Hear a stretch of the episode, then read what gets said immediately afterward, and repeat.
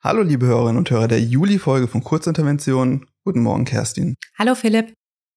Ich habe mir gerade einen Kaffee geholt und du hast einen relativ großen Stapel Notizen vor dir liegen. Wollen wir direkt loslegen? Ja, gerne. Was haben wir denn so ganz grob diese Woche fürs Plenum? Ja, es steht ja das letzte Plenum an vor der Sommerpause. Und im Mittelpunkt wird heute die Regierungserklärung von Frau Ministerpräsidentin Malu Dreyer anlässlich des zweiten Jahrestags der Flutkatastrophe im Ahrtal tatsächlich stehen. Ansonsten wird es in den nächsten zwei Plenarsitzungstagen unter anderem um das neue Solargesetz gehen, den Einsatz von Bodycams in der Polizei und den Ausbau des Radwegenetzes in Rheinland-Pfalz. Mhm. Außerdem sprechen wir heute mit Hanna Walker, das ist die Volontärin hier beim Landtag und ich schlage vor, dass wir damit wie immer direkt anfangen. Das klingt spannend.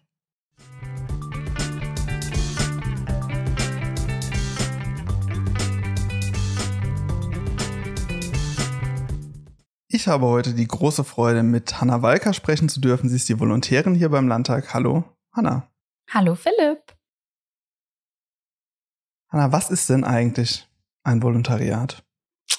Ein Volontariat äh, würde ich als praktische Ausbildungszeit äh, nochmal beschreiben, ähm, die ja unterschiedliche Voraussetzungen äh, mit sich bringen kann. In diesem Fall hier äh, musste man einen abgeschlossenen Master äh, vorweisen können, um das Volontariat zu machen und hat dann aber eben die Gelegenheit, nochmal ähm, Arbeitserfahrungen in verschiedenen Bereichen ähm, zu sammeln und dabei auch äh, durch verschiedene Hospitationen zum Beispiel auch in andere Unternehmen nochmal reinzugucken. Und ähm, in dem Fall jetzt bei mir eben vor allem Presseöffentlichkeitsarbeit und ähm, ja, alles rund um soziale Medien besser kennenzulernen.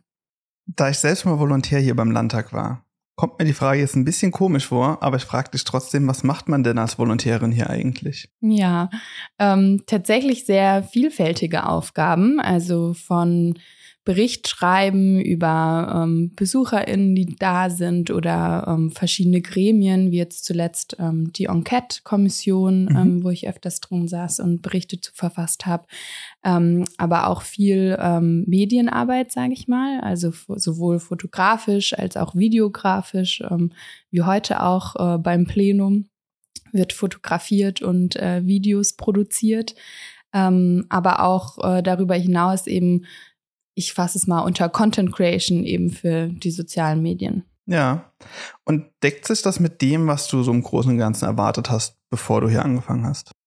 Ja, auf jeden Fall. Ähm, ich würde sagen, die Aufgaben sind nochmal deutlich vielfältiger, als ich das erwartet mhm. hatte. Ähm, umfangreicher, ähm, abwechslungsreicher auch einfach, was ich äh, super schön finde. Man hat viel Gelegenheit, sich kreativ irgendwie ähm, auszutoben und ähm, ja, sich selbst zu verwirklichen und das macht sehr viel Spaß. Sehr schön.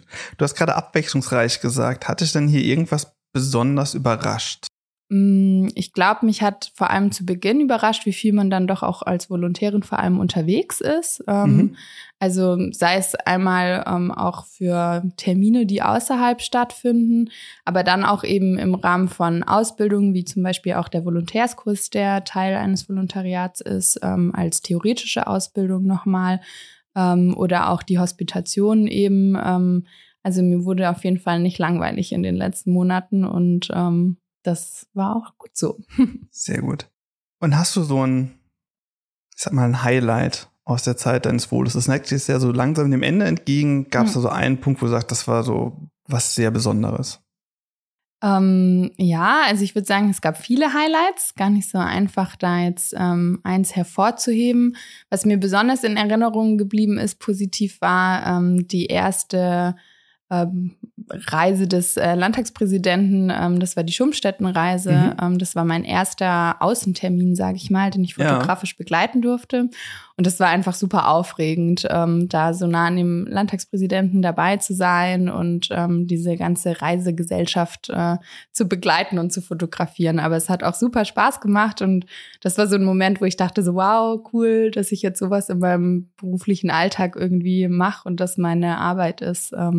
Das macht mir voll Spaß und irgendwie habe ich mir das auch gewünscht, dass ich in meinem beruflichen Alltag auch eben genau solche Termine irgendwie begleiten kann und viel fotografieren darf, ja. Ja.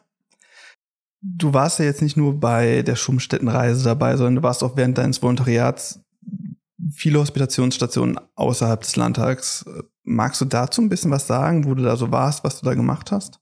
Ja, gerne. Also zuletzt war ich ähm, gerade drei Wochen im Abgeordnetenhaus in Berlin, ähm, mhm.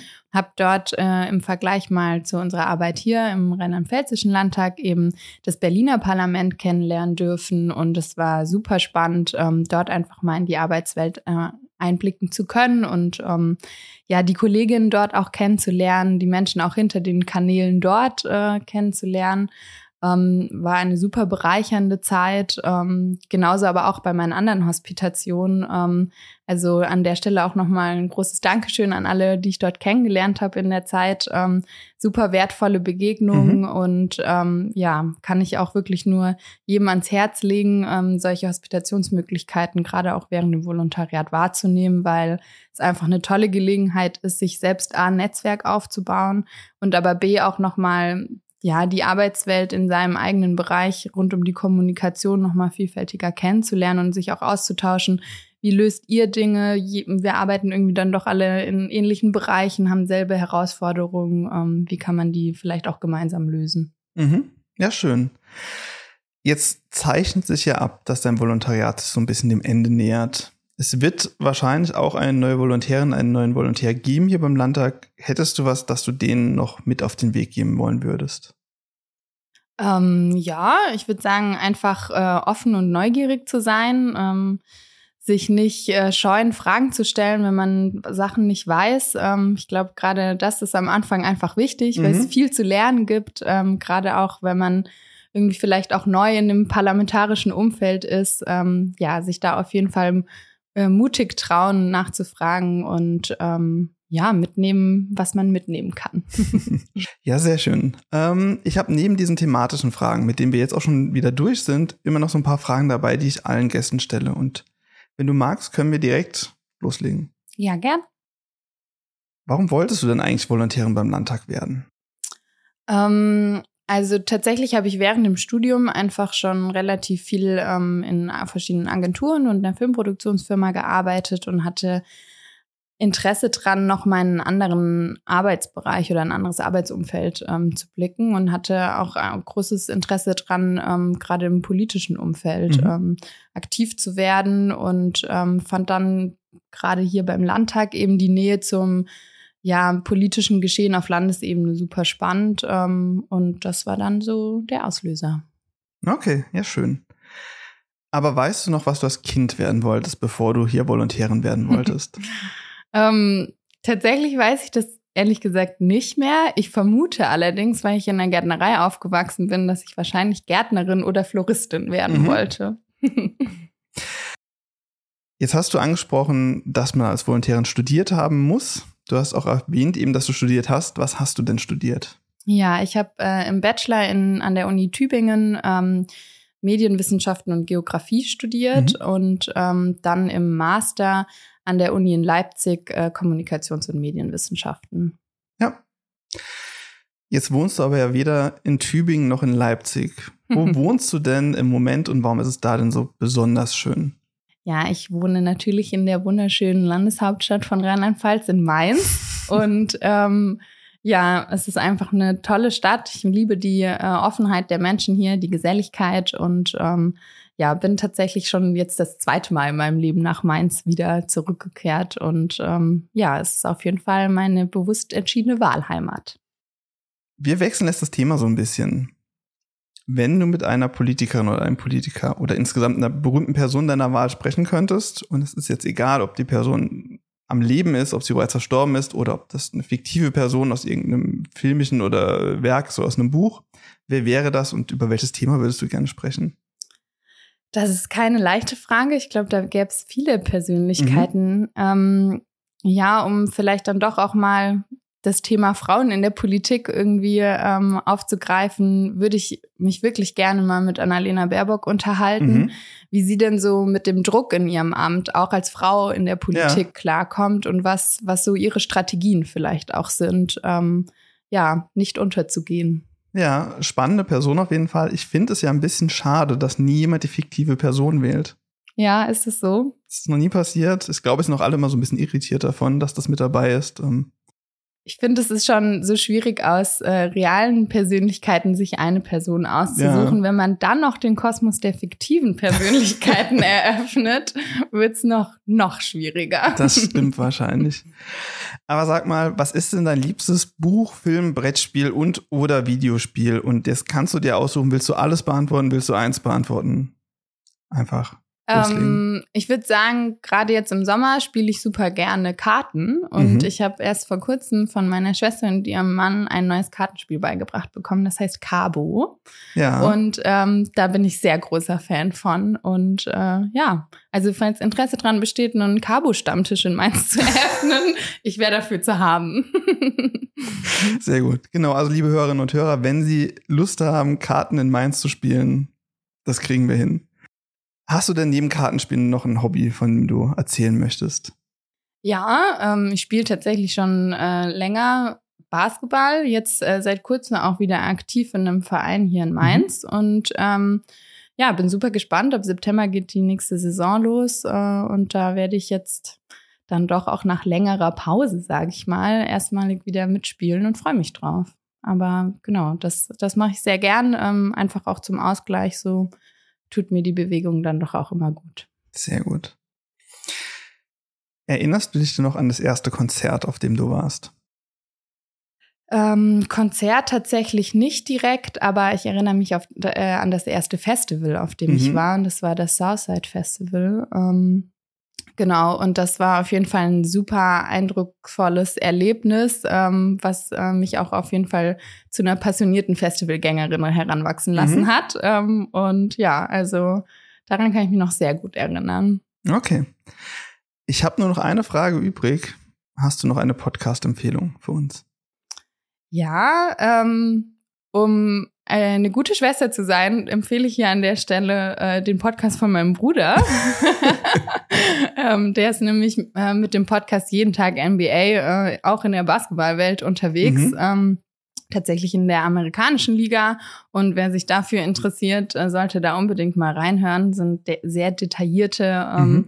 Analysen, auch mit verschiedenen Gästen. Ähm, ich persönlich höre aber ansonsten auch super gerne True Crime Podcasts. Da gibt's ja auch eine ganze Reihe. Ich würde sagen, äh, Zeitverbrechen war zumindest der erste, mit dem ich so richtig treu angefangen habe, regelmäßig alles zu hören. Ja. Ähm, ansonsten sind jetzt schon mehrere Empfehlungen, aber ich höre auch super gern ähm, Hashimitenfürst, äh, den Bobcast äh, zu drei Fragezeichen, um mhm. dann doch noch mal tiefer in die äh, drei Fragezeichen Welt einzusteigen. Bin ich auch sehr großer Fan von. Alles klar. Dann danke für die Empfehlung und danke für deine Zeit und Antworten. Und dann sind wir jetzt auch schon durch. Ja, ich habe zu danken. Tschüss. Tschüss.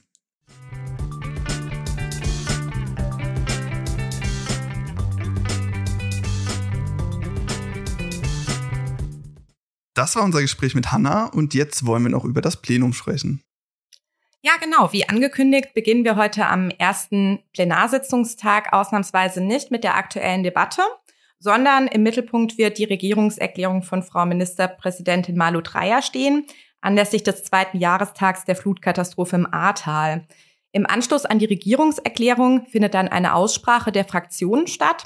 Das heißt, jede Fraktion erhält 15 Minuten Zeit, um sich zu dem zweiten Jahrestag der Flutkatastrophe und eben zu der Regierungserklärung zu äußern. Mhm. Ja, das wird eben auch dementsprechend voraussichtlich der Schwerpunkt der heutigen Plenardebatte sein. Ja, im Anschluss werden wir einsteigen in die aktuelle Debatte. Da liegen uns schon diverse Themen vor, unter anderem ein Antrag der Fraktion der AfD mit dem Titel Landesweite Erhöhungen von Grundsteuern und Gewerbesteuern Steuerzahlerbund sieht Ampelkoalition als klaren Urheber. Ja, dann haben wir einen Antrag der Fraktion der FDP zum Thema Russland kündigt Getreideabkommen auf, Ernährungssicherheit braucht starke Landwirtschaft und offene Handelswege.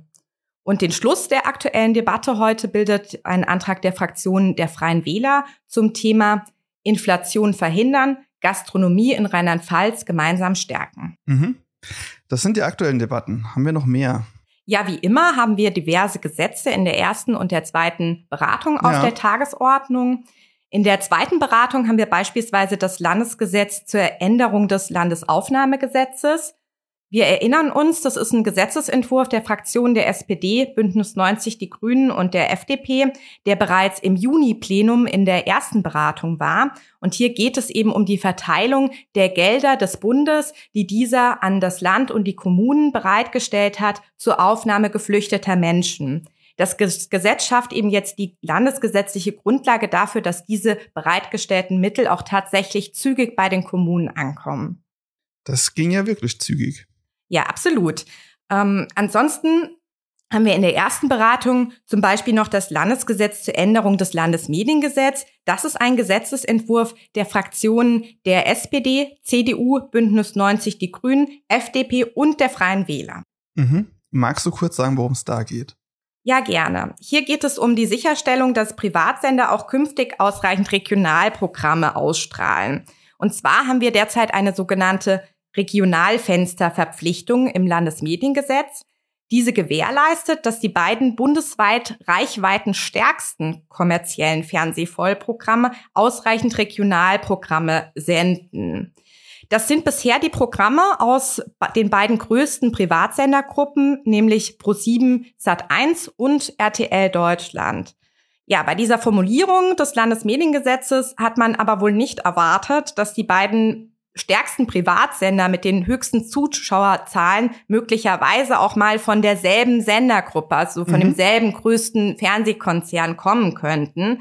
Genau das befürchten die Fraktionen aber derzeit aufgrund sinkender Zuschauerzahlen bei Sat 1. Ja, wie bei einer solchen Veränderung der Zuschauerzahlen letzten Endes zu verfahren ist, ist derzeit eben noch nicht gesetzlich geregelt. Die Rundfunkkommission der Länder beabsichtigt zwar eine gesetzliche Regelung zu schaffen, die letzten Endes vorsieht, dass quasi immer der jeweils reichweitenstärkste Sender der beiden größten Sendergruppen zur Ausstrahlung von diesen Regionalprogrammen verpflichtet ist. Bis eine solche Regelung kommt, haben wir aber eben in Rheinland-Pfalz eine Gesetzeslücke und diese soll jetzt mit diesem Gesetzesentwurf geschlossen werden. Vorgesehen ist dann quasi eine Übergangsbestimmung, die im Ergebnis sicherstellt, dass die Regionalfensterpflicht auch bei einer Veränderung der Zuschaueranteile für beide Sendungsgruppen für zwei Jahre insgesamt eben fortgilt. Mhm. Das heißt, unsere Regionalsender bleiben gesichert. Absolut. Wunderbar. Ja, morgen geht's dann äh, wie üblich weiter mit der aktuellen Debatte zu Beginn. Hier wird auf Antrag der Fraktion der CDU über die Führungskultur in der Polizei diskutiert und ein Antrag der Grünen Fraktion liegt ähm, bereits vor. Hier wird es über die ähm, um die Fachkräfteeinwanderung gehen. Ansonsten haben wir noch weitere Gesetzesentwürfe in der ersten Beratung. Unter anderem steht das Landesgesetz zu dem vierten Medienänderungsstaatsvertrag, ein Gesetzesentwurf der Landesregierung auf der Tagesordnung. Durch den vierten Medienänderungsstaatsvertrag soll im Medienstaatsvertrag übergreifende Regelungen geschaffen werden zu den Bereichen Transparenz, Compliance und Gremienkontrolle im öffentlich-rechtlichen Rundfunk. Unter anderem soll die Kontrolle durch die Gremien, also der Rundfunk- und Verwaltungsräte, durch konkrete Anforderungen an die fachliche Kompetenz der Gremienmitglieder und die Ausstattung der Gremiengeschäftsstellen gestärkt werden. Damit soll auch die strukturelle Unabhängigkeit der Gremien von öffentlich-rechtlichen Sendern weiter gesichert werden. Ja, spannend finde ich auch das erste Landesgesetz zur Änderung des Landessolargesetz. Das ist ein Gesetzesentwurf der Fraktionen der SPD, Bündnis 90 Die Grünen und der FDP. Dieser Gesetzesentwurf ist Teil des Solarpakets, mhm. das die Ampelfraktionen bereits im Märzplenum angekündigt hatten. Und die Novelle sieht jetzt die Einführung einer Solarpflicht bei Neubauten oder größeren Dachsanierungen von Gebäuden der öffentlichen Hand, also von dem Land und den Kommunen vor. Ja. Ja, für private Haushalte ist noch keine Solarpflicht vorgesehen. Private sollen ihre Neubauten oder eben bei größeren Dachsanierungen eben verpflichtet werden, ihre Gebäude auf eine künftige Installation von PV-Anlagen vorzubereiten. Das nennt die Ampel dann PV-Ready. Das heißt, die, die, Privatpersonen müssen dann bestimmte Vorrichtungen für PV-Anlagen einbauen, zum Beispiel Kabel oder Leerrohre. Okay. Du hattest ganz am Anfang der Folge schon mal das Wort Bodycams erwähnt. Magst du dazu was sagen? Ja, absolut. Wir haben nämlich noch einen Gesetzesentwurf der Fraktion der CDU zur Änderung des Polizei- und Ordnungsbehördengesetzes auf der Tagesordnung. Hier geht es tatsächlich um den Einsatz von Bodycams Und zwar möchte die CDU-Fraktion den Einsatz von Bodycams ausweiten und mhm. hierfür eine entsprechende gesetzliche Grundlage schaffen. Nach dem Willen der CDU-Fraktion soll die Bodycam künftig auch im Bereich des Wohnraums zum Einsatz kommen können. Und zwar dann, wenn man eine dringende Gefahr für Leib oder Leben der Polizistinnen und Polizisten oder eben auch Dritter bei einem mhm. Einsatz hat. Außerdem möchte die CDU-Fraktion das sogenannte Pre-Recording erlauben. Das ist eine Daueraufzeichnung durch die Kamera, bei der immer ständig die 60 letzten Sekunden gespeichert werden. Ja, und das sei, so die Fraktion der CDU, erforderlich, um auch den Vorlauf eines Einsatzes hinreichend dokumentieren zu können. Außerdem können diese Bodycams auch schon sich automatisch aktivieren, wenn sie Schussgeräusche vernehmen. Auch das soll laut CDU-Fraktion künftig genutzt werden, damit eben diese Kamera nicht erst händisch in einer gefährlichen Einsatzsituation angeschaltet werden muss. Außerdem ist auch noch eine Live-Übertragung möglich. Also man kann quasi das Geschehen am Einsatzort live übertragen in die Dienststelle. Auch das möchte die CDU-Fraktion gerne gewährleisten. Und ähm, es besteht die Möglichkeit, eine GPS-Standorterkennung zur Ortung der Einsatzkräfte äh, zu nutzen mit diesen Bodycams. Und auch das würde die CDU gerne ähm, zulässig werden lassen in Zukunft. Mhm. Danke für den Überblick. Haben wir denn noch mehr? Ja, zu guter Letzt haben wir noch einen Antrag der regierungstragenden Fraktion, den ich hier gerne erwähnen möchte, und zwar mit dem Titel mit dem Rad im Alltag unterwegs, klimafreundlich, flexibel und gesundheitsfördernd.